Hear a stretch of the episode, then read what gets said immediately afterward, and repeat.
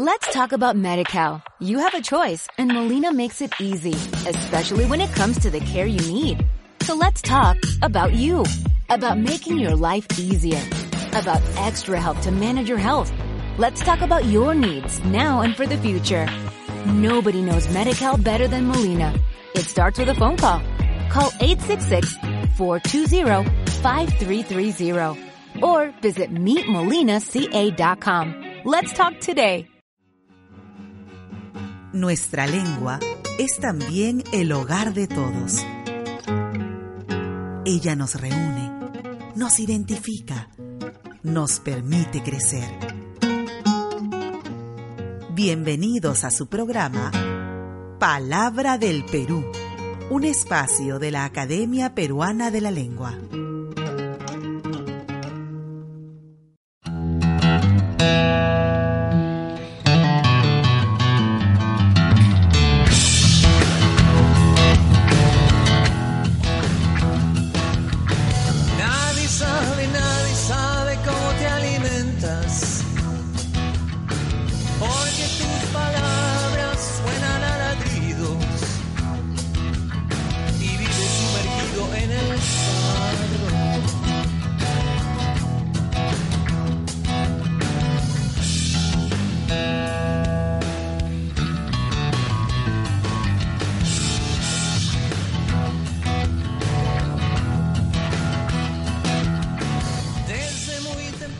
¿Qué tal amigos? Bienvenidos a Palabra del Perú, el espacio radial de la Academia Peruana de la Lengua. Yo soy Paola Arana y como todos los domingos los acompaño aquí de 6 a 7. Bienvenida Carolina con Carolina Runategui.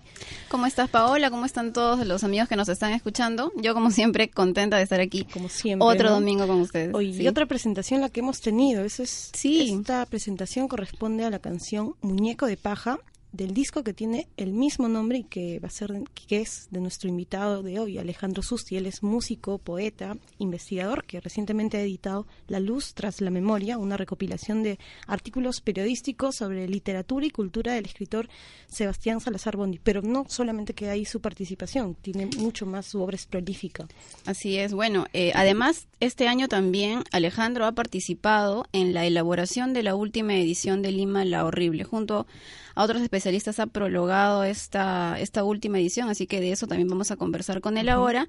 Y vamos a tener también música y poesía, porque ha estado haciendo un montón de cosas Alejandro este año. Ha publicado Estacatos, que es un libro de prosas, y también su último disco, que justamente es el que hemos estado escuchando, Muñeco de Paja. Esas, Así que así tenemos se llama la canción y que de hecho también ya está ya está en las en las tiendas nos comenta Ujú. él ahora vamos a hablar un, tenemos un montón para hablar con él y de hecho ya estábamos conversando comenzando aquí la fiesta no está muy chévere esa canción me gusta mucho toda, toda la onda rockera Sí, ahora vamos a, a decirle de qué trata un poco la letra que estaba escuchando y me llamó muchísimo la atención.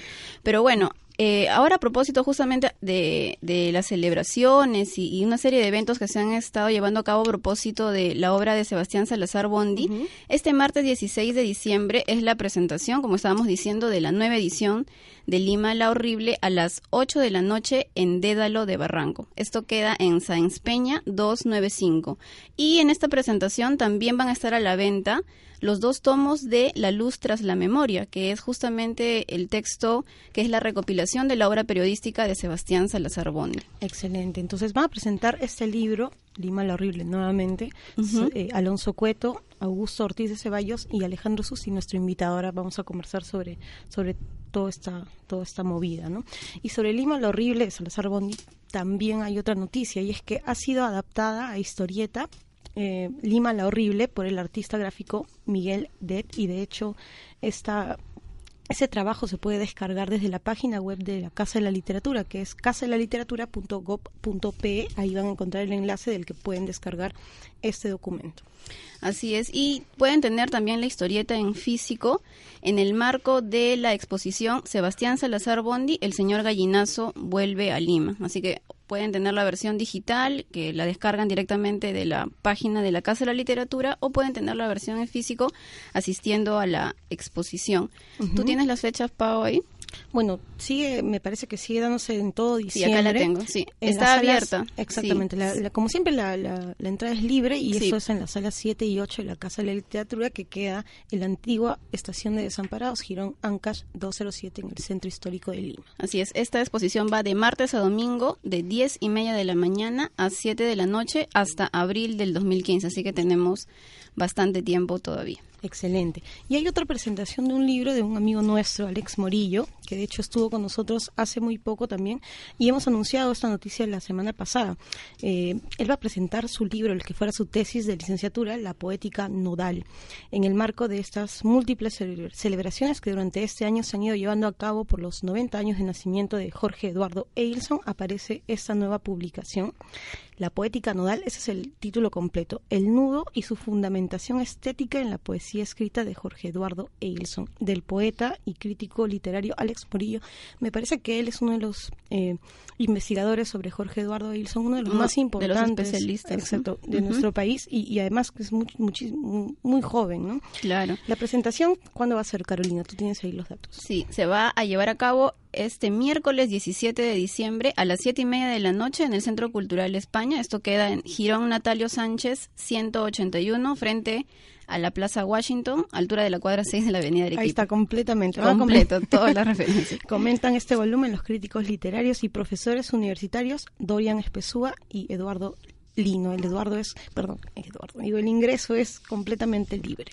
El ingreso es libre, genial. Tenemos- Tenemos, bueno, esto no Eso. es noticia, pero es como una, Una recomendación una que recomendación hacemos, que ¿no? estamos haciendo, ¿no? Dice acá que este este vocablo precuela, ¿no? Que siempre eh, utilizamos y a veces, pues, eh, no, no estamos muy seguros de si es adecuado, si es normativo. Y bueno, en, en realidad sí, ¿no? Es un término válido. Y esto a propósito de algunas noticias sobre actualidad de- en cuanto a cultura y espectáculos, porque aparece con cierta frecuencia. ¿no? Claro, ¿cómo usualmente utilizamos la palabra precuela? Ahora, a propósito del estreno del Hobbit, esta nueva, esta película que es una precuela de, del Señor de los Anillos, ¿no? Así Por ejemplo, es. yo lo he escuchado mucho últimamente, Sí. porque se está estrenando. Ahora, ¿qué significa precuela? Se supone que es una película que, eh, que narra un poco los acontecimientos anteriores, Ajá, ¿no? A lo que a lo que se empezó a, a- a lo que se conoció primero. Entonces, dice acá, el vocablo precuela es válido para aludir a una película o también para una novela, se aplica también para las novelas, que relata hechos anteriores a los de una obra que ya existía. De hecho, ¿no? el, el diccionario, el nuevo diccionario, que ahora ya no es DRAE, ¿no? Ya no es DRAE, ahora se llama DEL, porque es el Del. diccionario de la lengua española, nada diccionario de la Real Academia Española, ya se ha dejado eso. Excelente. lado. Entonces, la vigésimo tercera edición del diccionario académico ha incorporado esta voz justamente con el sentido que tú le has dado hace un momento, que tú has dicho, ¿no? Obra literaria o cinematográfica que cuenta hechos que preceden a los de otra obra ya existente. Eh, así que el término precuela es completamente válido, válido. Y de hecho es una adaptación de una voz inglesa, ¿no? Una adaptación, sí, la adaptación de una voz inglesa que es prequel, me imagino que se pronuncia así, formada sobre sequel, Que secuela, con sustitución de la primera sílaba por Excelente. Y este término se ha incorporado de la jerga del cine y de la literatura hace bastante tiempo y por eso es que puede usarse sin problemas porque no hay una voz española alternativa con ese sentido preciso. Ahora, Así es. nosotros tenemos que ir a una pausa, no sin antes anunciar a nuestros amigos oyentes y a la gente del Facebook también que tenemos como siempre dos paquetes de libros para regalar entre ustedes. Si nos llaman al 641-2007.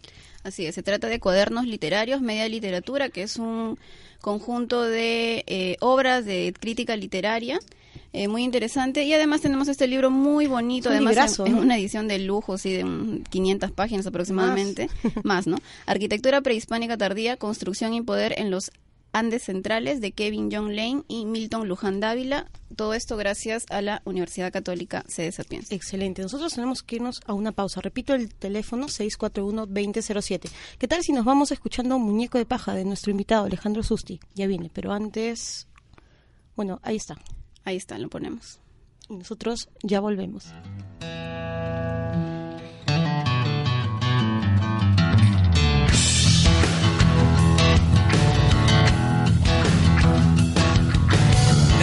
Sabe, nadie sabe cómo te alimentas.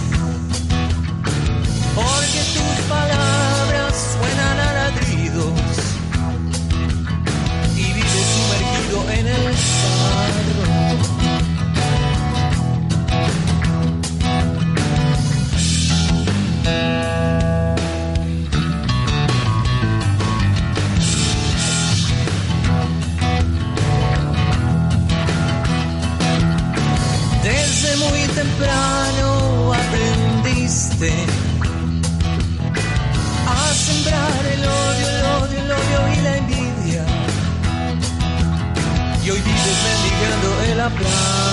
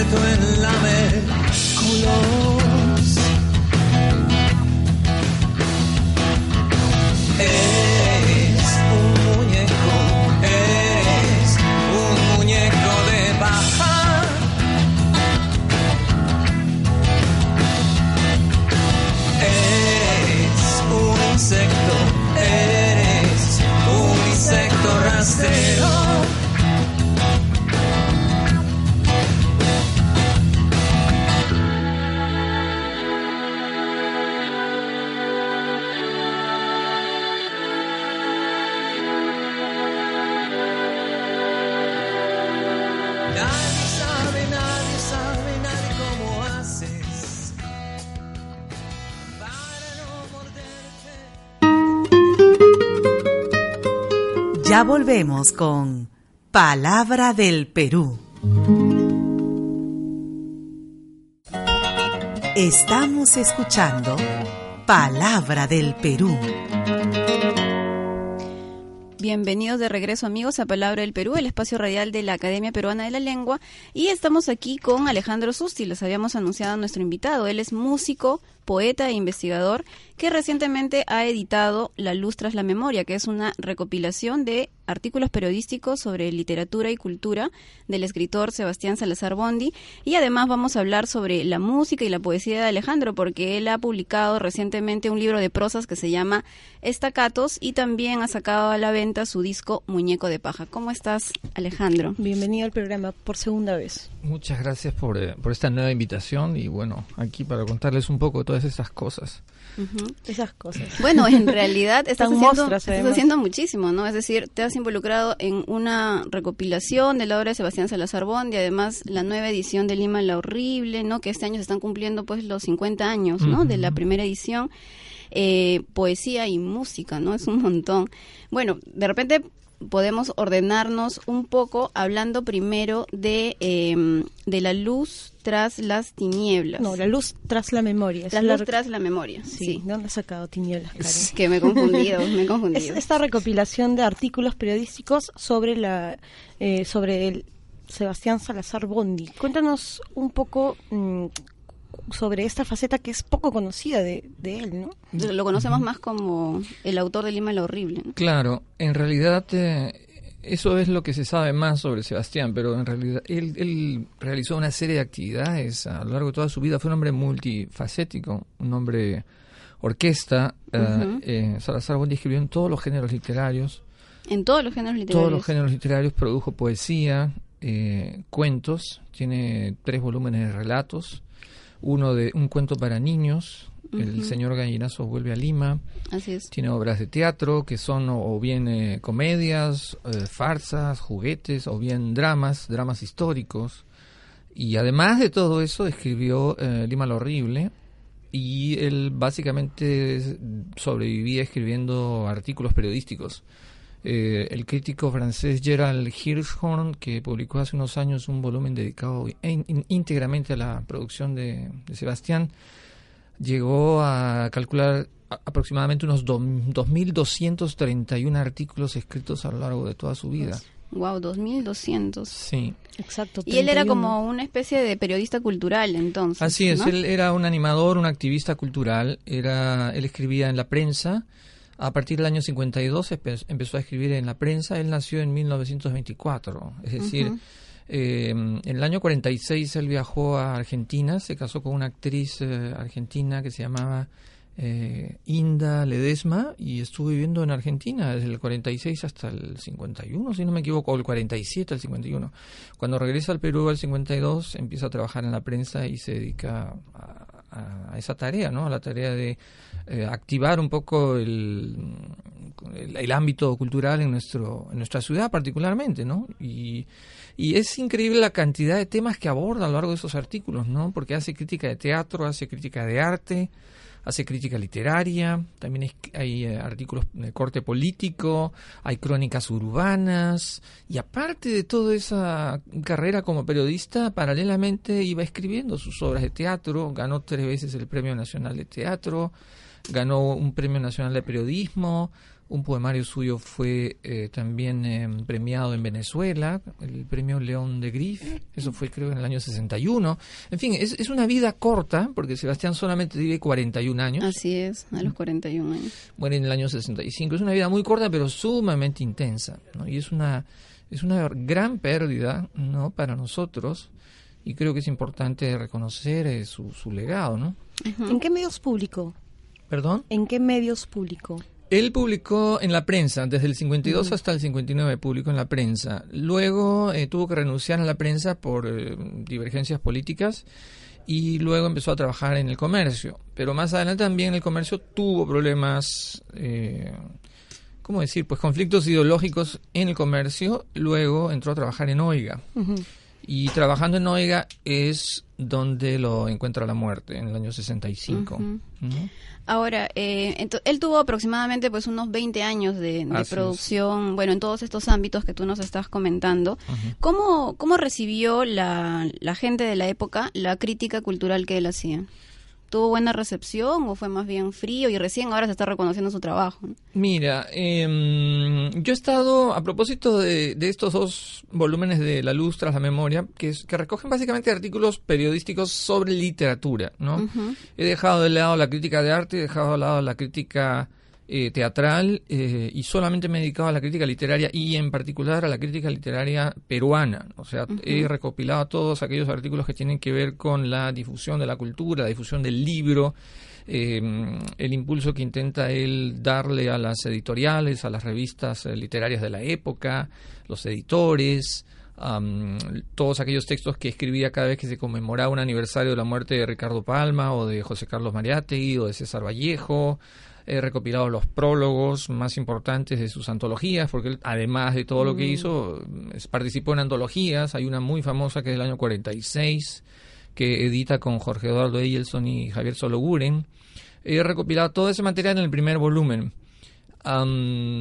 Como te digo, em, en aquel entonces, cuando uno revisa los periódicos de, de la época, se da cuenta de que estos em, individuos eh, eran algo así, pues como hombres orquesta. O sea, no solamente Sebastián, porque también había habían otros, otros periodistas que estaban involucrados en la tarea de, de difundir el, el conocimiento, la información, ¿no? Tienes que pensar, bueno, que estamos en a mediados del siglo XX en el Perú, en un país cuya capital aún tiene menos de dos millones de habitantes. No había teatro, eso lo explica muy bien en Mario Vargas Llosa en un texto que escribe a la muerte de Sebastián. El texto de Mario Vargas Llosa se titula La vocación del escritor en el Perú, si no me equivoco, ese es el título, ¿no? Sí, y en ese, en ese texto Vargas Llosa habla sobre qué sucedía cuando Salazar Bondi regresó al Perú en el año 52. Y básicamente no había teatro, entonces si solamente nos fijamos en eso, ¿no? En la actividad teatral, eh, Sebastián se ocupó de escribir obras de teatro, de dirigirlas, de eh, fundar eh, grupos eh, de teatro, de formar eh, actores, eh, algunos de los cuales aún están vivos. Hace poco hubo una mesa en la Casa de la Literatura que agrupó a algunos de estos actores. Entonces, su tarea era Era como abarcadora, ¿no? llenar un vacío, ¿no? Un vacío sí, muy grande que, es. que existía en la época. Esa es la idea. ¿Y de qué, y de qué estilo era su crítica? Eh, ¿Qué buscaba con ella? ¿Era, no sé, quería criticar algo? ¿Era irónico? ¿O simplemente quería describir lo que, lo que veía? Esa es una buena pregunta. Para empezar, el estilo, la prosa de Salazar Bondi es una prosa muy culta. Pero no solamente es culta, pues eh, eso podría llevar un poco a la falta de comunicación con el lector, ¿no? Él era muy consciente de que estaba escribiendo en un medio de comunicación, en un periódico, en un medio de comunicación masivo, y tenía que alcanzar, digamos, al, al- al lector promedio. Por lo tanto, también su prosa era ágil, era, eh, como decir, eh, versátil, eh, dúctil, eh, manejaba eh, no solamente un lenguaje, digamos, eh, eh, muy pulcro. ah, yo he estado transcribiendo algunos de sus textos y al hacerlo me he dado cuenta un poco de cómo era el estilo, ¿no? Cómo manejaba la sintaxis, el vocabulario, usa a veces palabras que nosotros ya hemos eh, dejado de usar o inventa palabras, ¿no? Le gustaba también mucho inventar palabras. Por ejemplo, hay una palabra que él usa que es de, despaisado. ¿Despaisado? ¿Y qué significa eso? Despaisado es una palabra que viene del francés. Ya. En el francés existe la palabra dépaysé, que es la persona que se ha alejado de su país, Mm. ¿no? Ya. El que ya no es paisano, digamos. Algo así. Algo así. o el que, se- ya se ha ido del país. el que ya no pertenece a su país. desarraigado, a algo por El desarraigado. El desarraigado, un poco por ese lado, ¿no? Hay mucho de eso en, en sus textos. Ahora, bueno, ¿tú has notado algún, algún cambio, alguna evolución en su pensamiento o en su estilo de escritura a lo largo de estos 20 años? Ya. Sí, el, el cambio ocurre cuando él regresa al Perú en el año 52. Eh, porque antes de ello, eh, particularmente en lo, que, en lo que tiene que ver con su poesía, él escribió una poesía, am, en realidad es un poco arriesgado em, calificarla de alguna manera, ¿no? Quizá puristas podría ser la, la palabra, ¿no? Muestra mucha influencia, por ejemplo, en la poesía española de la generación del 27, de Jorge Guillén en particular. Eso ocurre en sus primeros libros de poesía. Pero cuando él regresa al Perú, él siente que debe comprometer su escritura con la realidad, con la sociedad peruana. Él siente, por ejemplo, que en el campo de la narrativa es necesario eh, impulsar el realismo, que nuestra narrativa tiene que ser de corte realista, ¿no? Entonces privilegia ese tipo de literatura, dejando de lado otros tipos de literatura, como por ejemplo la, la literatura fantástica, pongamos, ¿no? Ujú. O el de la tradición, ¿no? De Palma, por ejemplo. Bueno, claro, eso ya se ve muy claramente en Lima la Horrible. Hay, hay todo un capítulo dedicado a la Claro. literatura peruana, que es el último capítulo, ¿no? Y ahí eh, ataca en particular a la literatura pasatista, ¿no? Y, y- y el blanco de sus ataques, la mayoría de sus ataques es Ricardo Palma. Sí. Pues Ricardo Palma, bueno, él contribuyó a forjar esta imagen idílica de la, de la colonia, de la llamada Arcadia colonial, así la llama Sebastián. Eh, él principalmente ataca a esos escritores que han pues este creado una imagen totalmente ficticia de la ciudad, ¿no?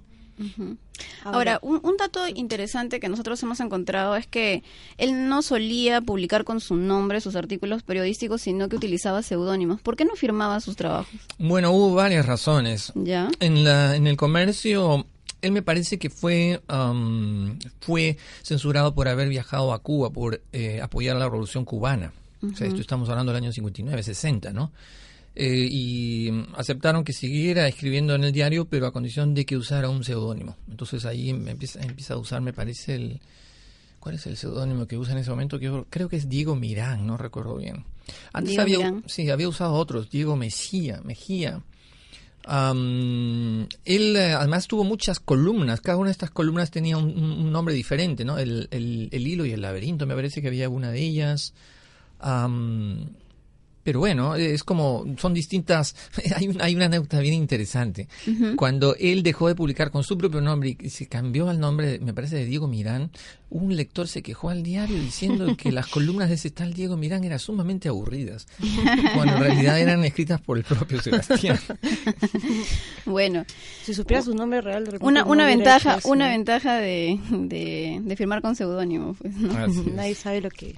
Nadie sabe quién eres, ¿no? Nadie sabe quién eres y bueno, las críticas van, ¿no? Alejandro, La luz tras la memoria es el primer tomo. Nos preguntamos si de Bueno, una serie de, Hay, de- hay dos tomos. Hay dos. Hay dos tomos. ¿Va, va, va a continuar tu trabajo?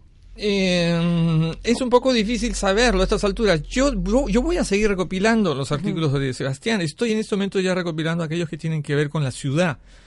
O sea, lo que podríamos llamar crónicas urbanas. Le he presentado el proyecto a la Universidad de Lima. Aparentemente están interesados en hacerlo. Y este libro, este, digamos que podría mm, llamarse el tercer tomo de La Luz de las Memorias, aunque probablemente vaya a tener que tener, va a tener otro nombre, pues otro título, ¿no? Eh, será publicado el año que viene. También eh, estoy eh, preparando una selección de su poesía, una especie de antología, que ojalá se publique con Paracaídas Editores, que es el mismo sello que me publicó a mí Estacatos. Entonces ahí ya se completarían, bueno, cuatro volúmenes. Y hay, hay, hay tantas cosas que deberían publicarse de la obra de Sebastián. Por ejemplo, su narrativa no ha sido publicada, no ha sido nuevamente publicada. ¿no? Eso quería preguntarte también. En este tomo 1 y en este tomo 2 de La Luz tras la Memoria, ¿hay algún artículo periodístico, eh, digamos, que no haya sido publicado en su época? Ah, por supuesto, hay mucho material eso, ahí. eso sería muy que- interesante comentarlo. ¿no? Sí, yo por ejemplo le envié este primer tomo a José Miguel Oviedo, Ujú. Que, fue amigo de Sebastián, menor que Sebastián, eh, más bien contemporáneo de Vargas Llosa, Abelardo Kendo y Luis Loaiza. Eh, y José Miguel Oviedo hace poco me mandó un correo diciéndome que había muchos textos ahí que él que él desconocía, que él no había eh, conocido en su momento. Hay mucho material acá ¿Y cómo tuviste acceso a esa información? Mira, eh, la, la base de todo está en el trabajo que realizó el crítico francés Gerald Hirschhorn, que mencioné hace un momento. Hirschhorn publica hace unos 10 años un volumen que se titula Sebastián Salazar Bondi, Pasión por la Cultura, en donde realiza un inventario absolutamente este, pormenorizado de toda la obra de Sebastián, y está absolutamente todo, todos los Genial. títulos de los artículos, los diarios en los que aparecieron, el número de página. Es realmente extraordinaria la labor que él hizo. ¿Y te ¿no? contactaste también con la familia? Sí, eh, con la familia de Sebastián. Sí. Bueno, sí, mi esposa es la hija de Sebastián. Ah, mira, ya. Creo que sí nos comentaste alguna vez. Así es. sí. Y em, Qué mejor eh, que eso. Bueno, ¿quién, quién mejor que tú para pues para dedicarse justamente a esto? ¿no? bueno, eh, ha sido todo producto también, no sé si del azar, ¿no? El hecho de que haya caído en mis manos todo este material. Definitivamente yo siento que es una obligación hacer toda esa tarea, ¿no? Y hay mucho, mucho material que ha conservado Irma, que es la viuda de Sebastián, ¿no? Cartas. Hay, hay una correspondencia, ahora les voy a contar Vamos a un poco seguir más. conversando de eso. Vamos a un corte y ya volvemos. Ya volvemos con Palabra del Perú. Estamos escuchando Palabra del Perú. Bienvenidos de regreso amigos a Palabra del Perú, el espacio radial de la Academia Peruana de la Lengua. Les recordamos el teléfono 641-2007 para que puedan llevarse dos paquetes de libros gracias a la Universidad Católica C. Sapienza. Tú los tienes ahí, Carolina. Sí, Cuadernos Literarios, Media Literatura, que es un conjunto de textos sobre crítica literaria de distintos especialistas y también una edición muy bonita de 500 páginas más o menos de arquitectura. hojas, ¿ah? O sea, mucho más que Sí, eso. Arquitectura Prehispánica Tardía, Construcción y Poder en los Andes Centrales de Kevin John Lane y Milton Luján Dávila.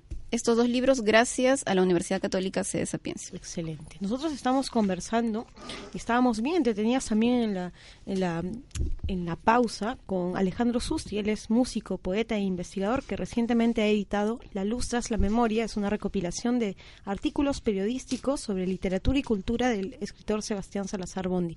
Y Sí. nos estabas comentando, Sí, Alejandro, Alejandro. que, que, sobre Sebastián Salazar Bondi hay muchísimos artículos y también hay hay correspondencia, ¿verdad? Incluso con el mismo Neruda.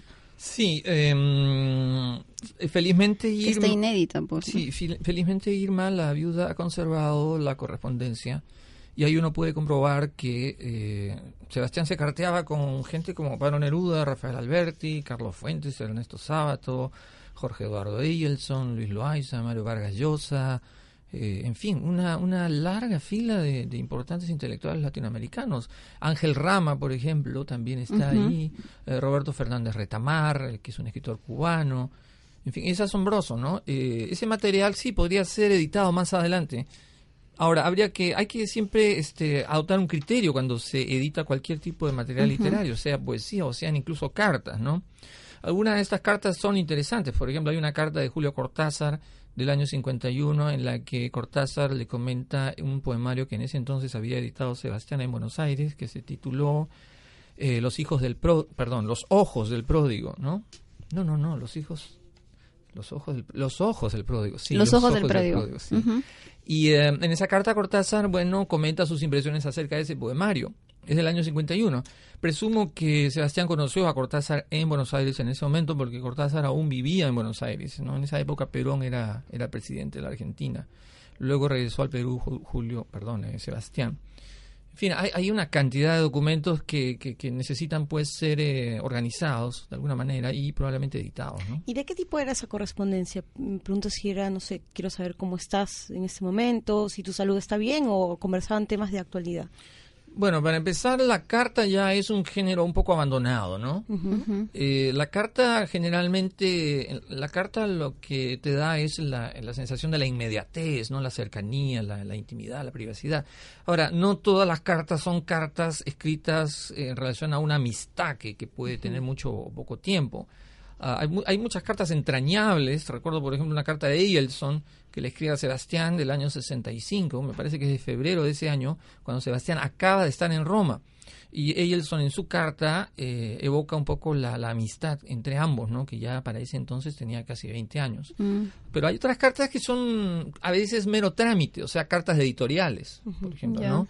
Cartas que tienen que ver pues con eh, asuntos muy puntuales, ¿no? Pago de regalías o por algún eh, servicio dado por Sebastián, ¿no? O cartas invitándolo a, a, formar parte del jurado de la Casa de las Américas, por ejemplo, en el concurso, el premio de teatro, no sé qué año habrá sido, 62, 61.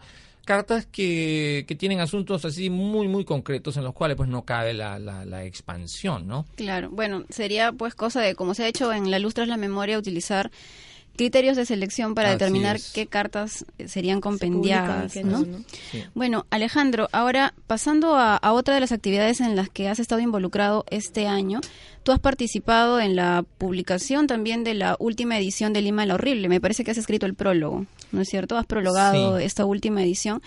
Se va a ¿Qué- presentar el 16. El 16, El ¿no? martes 16. Este martes 16 de Así es, diciembre. en Sáenz Peña 295, ese es el dato en la editorial A las No, 8 de la la, noche. la editorial es Lápix. ah, perdón. El lápiz. local donde se va el a presentar. local, el local se llama Deda, lo que queda en Gracias, Barranco. Gracias por la corrección. y la editorial se llama Lápix. Entonces te queríamos preguntar, eh, ¿cuál crees tú, eh, ya que has participado en este proceso, que es el aporte más importante de este brillante ensayo de Sebastián Salazar Bondi? ¿Qué cosas nos dices en el prólogo? Mm, ajá. ¿Qué novedades trae esta última edición? Mira, em, para empezar, eh, después de 40 años se está editando Lima lo Horrible en el Perú. La última edición peruana fue la de Peisa, del año 74.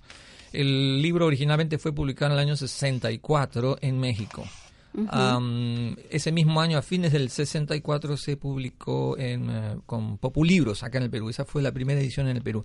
Las ediciones peruanas nunca trajeron imágenes, eh, a diferencia de las ediciones extranjeras. La primera edición, la de México, que mencioné hace un momento, eh, trae fotografías de Jesús Ruiz Durán, hay grabados, hay em, fotografías eh, básicamente cuyo, cuyo tema central es Lima, ¿no? Eh, se muestran este callejones, casonas, eh, pasajes de una Lima, básicamente la Lima del Damero, o sea, del centro. ¿Esta histórico, última edición también incluye imágenes? Sí, por supuesto. Pero no son las mismas. No, no, no, no, No son no. las mismas. No, esta edición incluye imágenes de pinturas de Enrique Polanco. Ya. La carátula es, es una pintura de Enrique y, y en el interior cada capítulo viene acompañado, viene encabezado por una pintura y una fotografía que refiere de alguna manera al tema del capítulo. Son 11 capítulos, entonces estamos hablando de unas 25 imágenes y además trae una, una fotografía de un, de un cuadro al que le, al que, que menciona, mejor dicho, Sebastián Salazar Bond, de un cuadro que le gustaba mucho, que es de Ricardo Grau, que nunca ha sido incluida, cuya imagen nunca ha sido incluida en ninguna de las ediciones anteriores de Lima Ah, Horrible. El cuadro está colgado en casa de Irma, los Taunao. Ese cuadro se titula El Ángel del Techo. El ángel del techo. Así es. Y es mencionado en, el, en uno de los capítulos, me parece que es en el capítulo sobre la pintura. Porque como tú sabes, Lima lo Horrible es un libro, pues, coral. Cada capítulo to- toca un tema muy... En realidad sintetiza un poco la carrera periodística de Sebastián, los intereses de Sebastián, porque hay, hay un capítulo dedicado a la pintura, otro capítulo dedicado a la arquitectura, otro capítulo dedicado al, al criollismo, a las grandes familias, a la mujer limeña, a la literatura satírica y por último a la literatura peruana. En fin, es un libro muy, muy, muy este complejo, ¿no?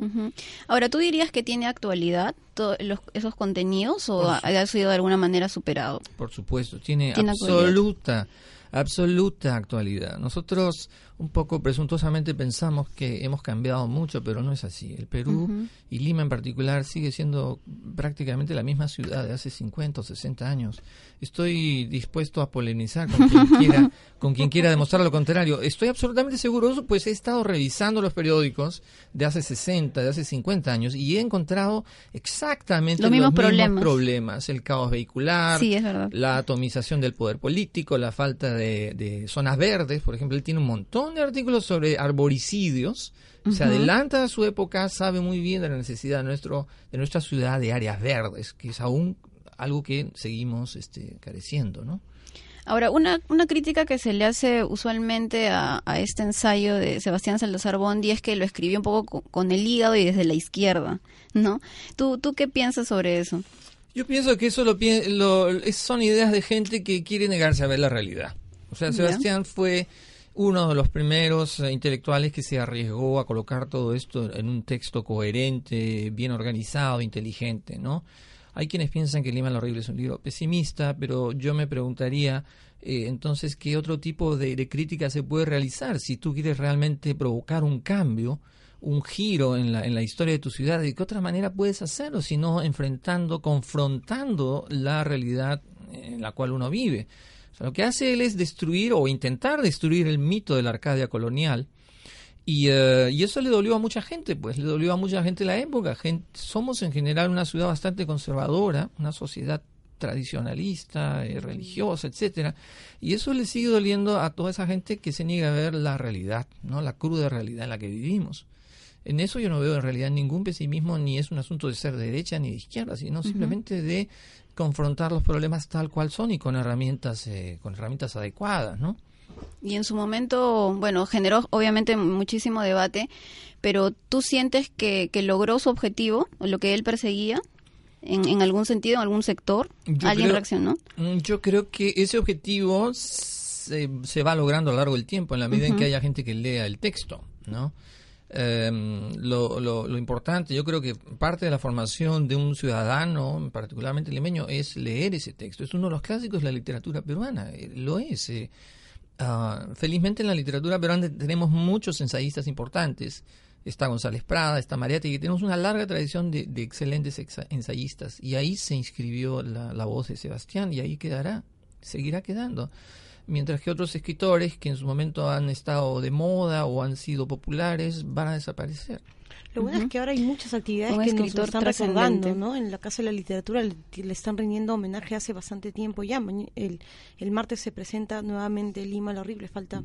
eh, la cuestión sería que tengamos ya el libro en este momento para, Tú sabes, para ver este, las novedades. Alejandro, que un artista, un caricaturista también ha Sí. pasado al, al formato de- Sí. de, Miguel de- de historieta. Sí, lo sé. La, la muestra ha sido preparada por eh, la Casa de la Literatura Peruana. El curador es Daniel Contreras, a quien conozco personalmente.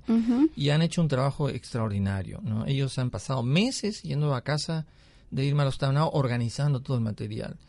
Y eh, yo invitaría al público a que asistiera a ver esta muestra. Tengo la impresión de que es una de las muestras más completas que ha habido sobre escritor peruano alguno. Eh, siempre las muestras, las exposiciones son parciales, muestran, por ejemplo, fotografías, fue el caso de Julio Ramón Ribeiro, Sí. pero en este caso no solamente hay fotografías, hay grabaciones de la voz de Sebastián, están los libros, las primeras ediciones, está el, el- el manuscrito de Lima la Horrible. Hay dibujos que él realizó cuando era niño, cuando él fue niño. Ah, Todo sí. ese material se ha conservado. Hay, eh, como le digo, fotografías de él con Jimena, por ejemplo, Jimena pequeña, Jimena su hija. Ah, hay eh, una grabación de una obra de teatro, eh, El fabricante de deudas, una grabación que ha sido digitalizada y uno se coloca el audífono y puede ver en una pantalla proyectadas fotografías de la primera puesta en escena del fabricante de deudas. Ay, qué maravilla. Es una muestra realmente muy, Muy completa. Bien, nosotros tenemos que ir a una pausa, pero queremos hablar también de tu de tus producciones, tu música y de- y de tu poesía, y de sí. Muñeco de Paja. Ya volvemos. Ya volvemos con Palabra del Perú. Estamos escuchando Palabra del Perú. Bienvenidos de regreso, amigos, a Palabra del Perú, el espacio radial de la Academia Peruana de la Lengua. El teléfono es 641-2007 por si quieren llevarse dos paquetes de libros gracias a la Universidad Católica C.E. Sapienza. Uno de ellos es Cuadernos Literarios, que está dedicado... Me parece que esta vez no tiene... No, es un conjunto de, de distintos artículos de crítica literaria sobre diversos temas. Y el otro libro que, se está- que estamos regalando también es Arquitectura Prehispánica Tardía, Construcción y Poder en los Andes Centrales, de Kevin John Lane y Milton Luján Dávila. Excelente, 641-2007 entonces. Nosotros estamos conversando con Alejandro Susti, él es músico, poeta e investigador.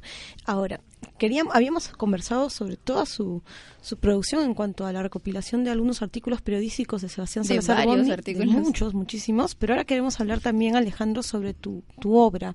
De hecho, tienes ahí ya tu libro que se llama Estacatos, ¿verdad? Así ¿Estoy es. pronunciando bien? Sí, Sí. lo estás pronunciando muy bien. ¿Qué cosa es estacatos? ¿Qué es, ¿Qué es estacatos y por qué has titulado así tu, tu Mira. libro de poemas? Para empezar, la palabra se refiere a, una, a un símbolo, un signo musical que se coloca encima de cada nota en un pentagrama. Este símbolo lo que hace es reducir la duración de la nota.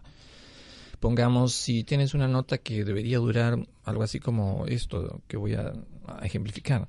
Si dice, ah, el estacato lo que hace es reducir esa, esa duración, hace que dure menos, o sea, hace que dure más o menos de esta manera. Ah, acorta el Y sonido. es como un, un, un No corte un poco... No llega a ser como ¿no? el pizzicato. El pizzicato ya es otra cosa. El pizzicato es, por ejemplo, en el violín se suelen tocar los violines a veces sin el arco, sino con los dedos, ¿no? Se- algo así como que se, se pulsa la cuerda eh, con, con precisión, ¿no? Y muy brevemente. El estacato es, es, tiene una duración quizás un poco mayor que, el- que, que ese sonido, que el que produce el violín, el pizzicato. Eh, Yo escogí el título porque el libro tiene mucho que ver con la música. Hay muchos textos que tienen que ver con la música. Para empezar, son todas prosas, son 61 prosas. Algunas de ellas son prosas poéticas, otras de ellas son prosas narrativas. Eh, yo en este caso, mm, hace al- algún tiempo atrás intenté escribir una novela, pero nunca llegué a completarla, siempre quedé insatisfecho con los resultados. Pero lo que sí em, me fue que acumulé un número muy importante de, de- de textos narrativos, de textos de prosa, que pensé que podían de alguna manera conectarse entre sí, ¿no? Entonces, ah, estos 60 textos son como viñetas breves, cortas, que refieren a algún momento de mi infancia o algún momento de mi adolescencia. Y me preocupé mucho siempre por el lenguaje, ¿no? Eh, teniendo en cuenta, claro, ciertos modelos, ¿no? Co- coincidió que en ese entonces yo estaba leyendo también En busca del tiempo perdido de Marcel Proust, o otro libro por el cual siempre sentí muy mucha admiración fue La Casa de Cartón de Martín Adán. Eh, entonces eh, creo yo que, que por ese camino in- intenté este, escribir este libro, ¿no? Ahora a mí, eh, un poco por lo que, que me cuentas, me recuerda a mm, las prosas apátridas de Julio Ramón Ribeiro, eh, digamos, Ujú. estos textos breves que, Sí. que tienen, que tocan pues temáticas diversas y muchas veces autobiográficas también, Ahora, es ¿no? diferente porque las prosas apátridas son textos más breves aún. Ah, En algunos casos casi son af- aforismos. Sí, O sea, son textos muy, además, ingeniosos, digamos, ¿no? Son reflexiones muy ingeniosas que no necesariamente tienen que ver con el pasado, sino con la experiencia de vida de, de un hombre adulto. Mis eh, prosas, en cambio, son prosas siempre referidas a sensaciones, a percepciones, a experiencias, a, a dominios de, de la casa en la que viví por 20 años. am, y, y vistos a través de la memoria, porque la memoria es lo que trata siempre de recuperar todas estas experiencias. ¿Qué tal si nos lees un- una de Sí. tus prosas? Sí, acá hay un texto que se titula Pequeñas Deudas. Dice, la niña era turbia, llevaba pecas de salida en el rostro, ansias de caramelo en el bolsillo. Por ella empezaba a florecer un huerto de dalias, lilas y floripondios, y por el camino de su cuello un perfume de senos en ciernes, de vocaciones postreras de labios. Y sin embargo, no la conocía más que imaginada. Yo solo era un niño, mitad árbol, mitad sombra, que sabía más de silencios que de palabras. Aún así, tomé prestada una camisa de ribetes, una colonia de farmacia y una sonrisa de diamantes, y a todo ello le agregué un andar firme y sentencioso, acompasado como un tango. A fuerza de tanto darme esperanzas, llegué incluso a endeudarme con mi suerte. Supuse un 18 en gramática, un 17 en matemática y un salto equivalente en mi conducta, pero nunca un fracaso. Mis horas entonces se amotinaron como presos, mis noches a semejarse todas, siempre simulando el rostro de mi, ma- de mi amada. Y la noche se juntó con el alba, y el alba con el mediodía, y mi tiempo se deshizo en montoncitos de sueño. Llegaba todo a destiempo, indeciso y bulímico, y la vida me supo a sus ojos, a su miel de niña turbia y pecas, pero nada me libró de su silencio ni de su sombra y aunque no obtuve de ella ni siquiera una, una promesa o un vaticinio, yo ahora la recuerdo, endeudado hasta el cogote, abocado a estas palabras sin sentido. Qué bonito. ¿Eras un niño perfeccionista, Alejandro? Un niño perfeccionista. Sí. Por el 18, Es- el es- 17. No, no, bueno, Nunca un fracaso. En realidad, este, lo que hace uno es construirse una identidad que no necesariamente es la suya.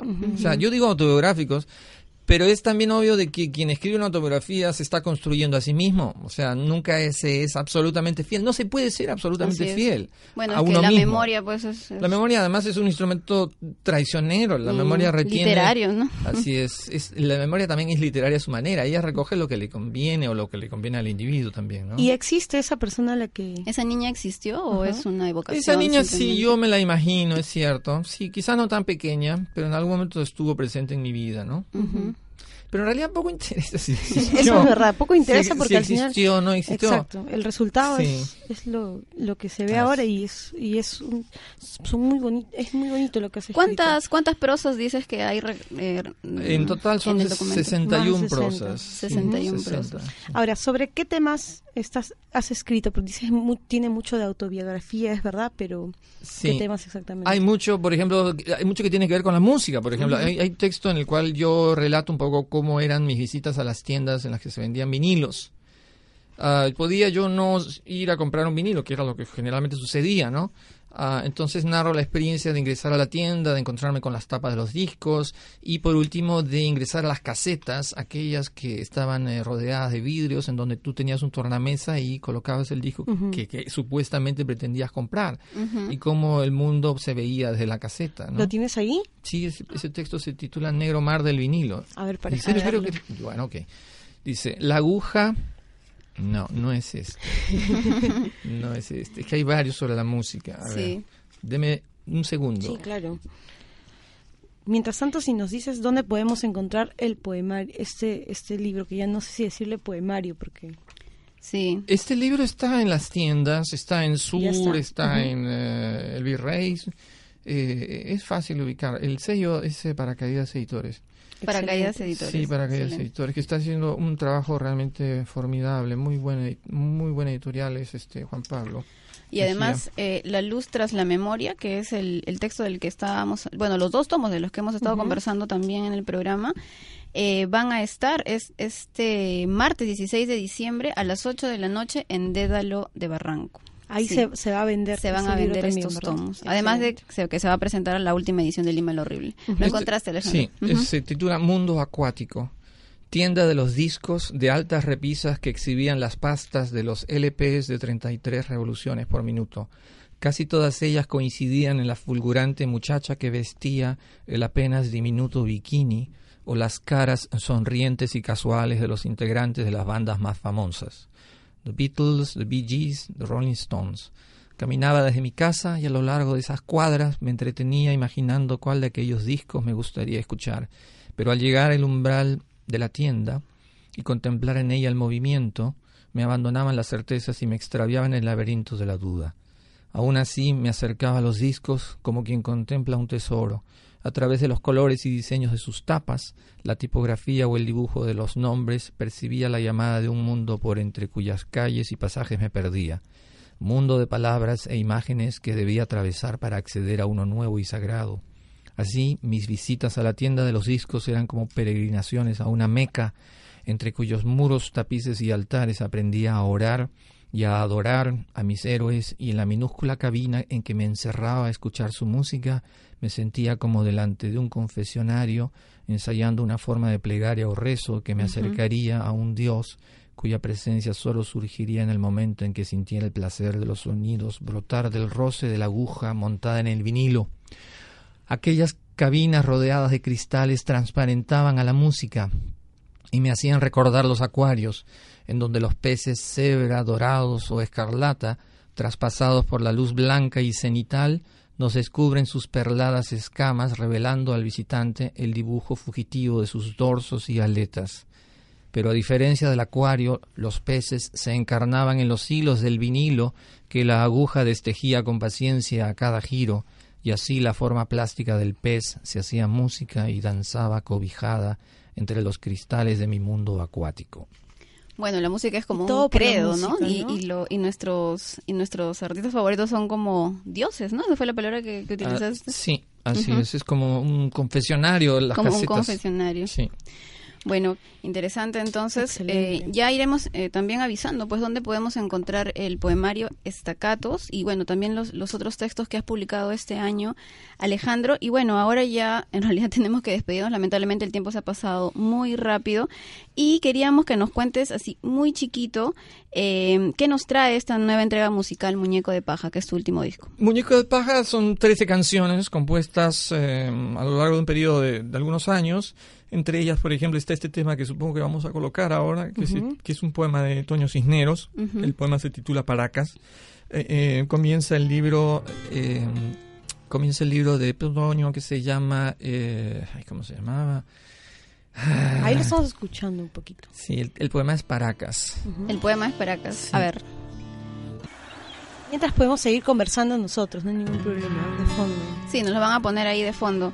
Más o menos, ¿cuál es la, ¿qué es lo que articula estas, estas 13 canciones que están dentro de Muñeco de Paja? Mira, hay, hay, hay un poco de todo. Hay canciones irónicas. Muñeco de Paja es una canción irónica dedicada a un, a un personaje, a un fulano. Sí, eh, escuché algo que decía algo así como que no eres ni, ni siquiera una mosca sin alas, ¿no? Una cosa así muy fuerte. Sí, es una canción cuya letra fue compuesta con un poco de rabia. Sí. Eh, hay otras canciones de amor, hay, hay un par de canciones de amor. Una se titula Las flores de tus ojos, otra se titula Topacio Azul. Después tengo un blues, es la primera vez que he grabado un blues. El blues se titula eh, Yo nací un día en que Dios estaba confundido. Ah, después tengo otras canciones. En referencia al, al verso este de Vallejo, ¿no? Sí, eso me lo hizo notar un amigo. Yo, yo cuando compuse Ah, no la- fuiste consciente No de fui eso. consciente. Ah, mira. Eso luego me lo hizo notar un amigo que, que había que ha leído a Vallejo. Y hay otra que se titula Un lugar para nacer. Am, en fin, es un disco ¿Dónde lo podemos encontrar? que pueden conseguir en las tiendas eh, del ramo, como se dice, ¿no? Y en Ya. otras tiendas de música independiente, en Galerías Brasil, en Bruno Gallery, en Phantom, en Via Music. Son todas tiendas ya conocidas de música, ¿no? Genial. Excelente. Muchísimas Nosotros gracias, nos Alejandro. vamos a ir escuchando eh, esta canción Paracas de, de tu disco, Alejandro, pero primero quiero anunciar a los ganadores del concurso. Espacio auspiciado por el Fondo Editorial de la Universidad Católica Sede Sapiense, la primera universidad de Lima Norte. Visítanos en www.ucss.edu.pe. Bien, felicitaciones a Juan Enrique Silva y a Jan Eric Carrillo. Ellos se llevan los libros, nuestro productor se va a poner en contacto con ustedes. Alejandro, a ti lo único que tenemos es, son para ti agradecimientos. Muchísimas gracias por haber venido al programa y, No, mostrarnos todo lo que has producido. Unas canciones además que son tan Sí, lindas. tú también eres un hombre orquesta, en verdad, igual que Sebastián Salazar Bondi. Entonces, nos despedimos y ya nos escuchamos la próxima semana. Chau. Chau. Cuídense. a nuestros padres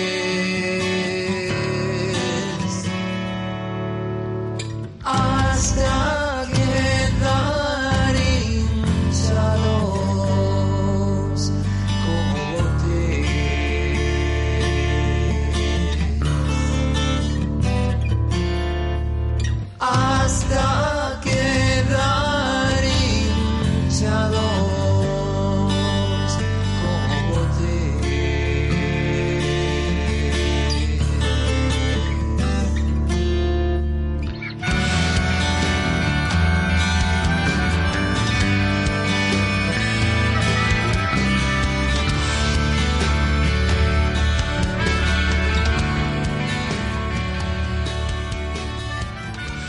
Hemos presentado Palabra del Perú, un espacio de la Academia Peruana de la Lengua.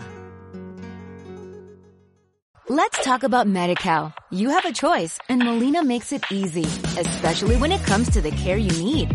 So let's talk about you, about making your life easier, about extra help to manage your health. Let's talk about your needs now and for the future. Nobody knows MediCal better than Molina. It starts with a phone call. Call 866-420-5330 or visit meetmolinaca.com. Let's talk today.